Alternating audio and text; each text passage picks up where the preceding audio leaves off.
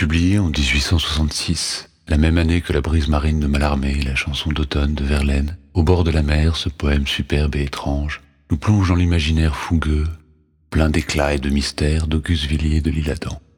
Intégralement cité dans les poètes maudits de Verlaine, Paul évoque l'évidence du sublime. Villiers convoque le spectre d'une femme mystérieuse, reine d'orgueil, sombre et fière, comme la nuit, et déjà crépusculaire avec des reflets de sang et d'or sur son âme et sur sa beauté. Villiers l'Isle-Adam, inventeur de la science-fiction avec son Ève future, légitimiste envers et contre tous et ardent défenseur de la commune, monarchiste conservateur et esthète avant-gardiste, doux rêveur, rédacteur des contes cruels, d'un bout à l'autre du spectre, mais rêveur, rêveur avant tout et jusqu'au bout. Cette marche sur la grève entre l'océan et la nuit, la lune éclairant de grands cimetières sur la falaise, cette marche superbe et terrible nous amène vers une femme, envoûtante, merveilleuse et dangereuse, une autre Ophélia à la chevelure noire seulement rehaussée de diamants.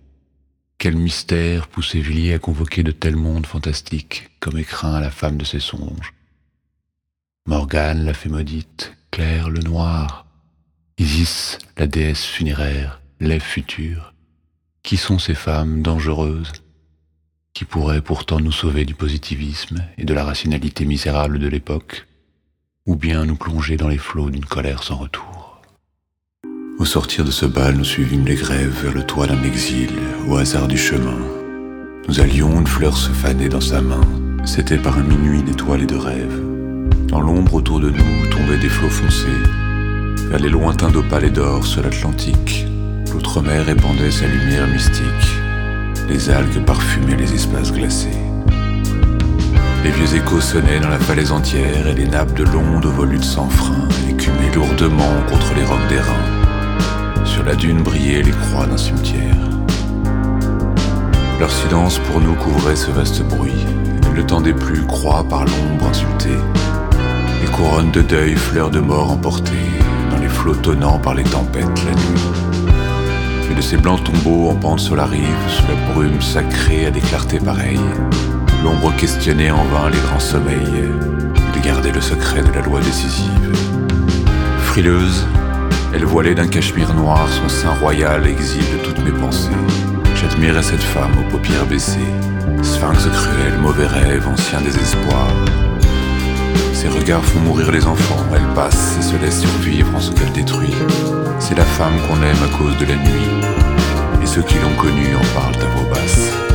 Le danger la revêt d'un rayon familier, même dans son étreinte oublieusement tendre, ses cris évoqués sont tels qu'on croit entendre les crosses de fusil tombant sur le palier. Cependant, sous la honte illustre qu'il enchaîne, sous le deuil où se plaît cette âme sans essor, repose une grandeur inviolée encore, d'ébène. Elle prête à l'oreille au tumulte des mers, inclina son beau front touché par les années, et se remémorant ses morts de destinée, elle se répandit en ces termes amers. Autrefois, autrefois, quand je faisais partie des vivants, leurs amours sous les pâles flambeaux, des nuits comme la mer au pied de ces tombeaux se lamentaient houleux devant mon apathie. J'ai vu de longs adieux sur mes mains se briser, mortelles. J'accueillais sans désir et sans haine les aveux suppliants de ces âmes en peine. Le sépulcre à la mer ne rend pas son baiser. Je suis donc insensible et faite de silence. Et je n'ai pas vécu, mes jours sont froids et vains. Les cieux m'ont refusé les battements divins. On a faussé pour moi le poids de la balance.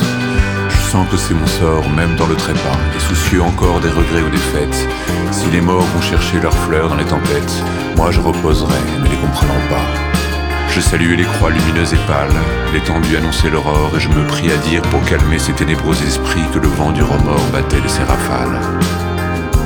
Et pendant que la mer déserte se gonflait, au bal vous n'aviez pas de ces mélancolies, et les sons de cristal de vos phrases polies charmaient le serpent d'or de votre bracelet. Rieuse et respirant une touffe de rose sous vos grands cheveux noirs mêlés de diamants. Quand la valse nous prit tous deux quelques moments, vous eûtes dans vos yeux des lueurs moroses. J'étais heureux de voir sous le plaisir vermeil se ranimer votre âme à l'oubli toute prête, et s'éclairer enfin votre douleur distraite comme un glacier frappé d'un rayon de soleil. Elle laissa briller sur moi ses yeux funèbres, et la pâleur des morts naissait très fatale. Selon vous, je ressemble au pays boréal J'ai six mois de clarté, six mois de ténèbres. Sache mieux quel orgueil nous nous sommes donnés. Tout ce qu'en nos yeux il empêche de lire.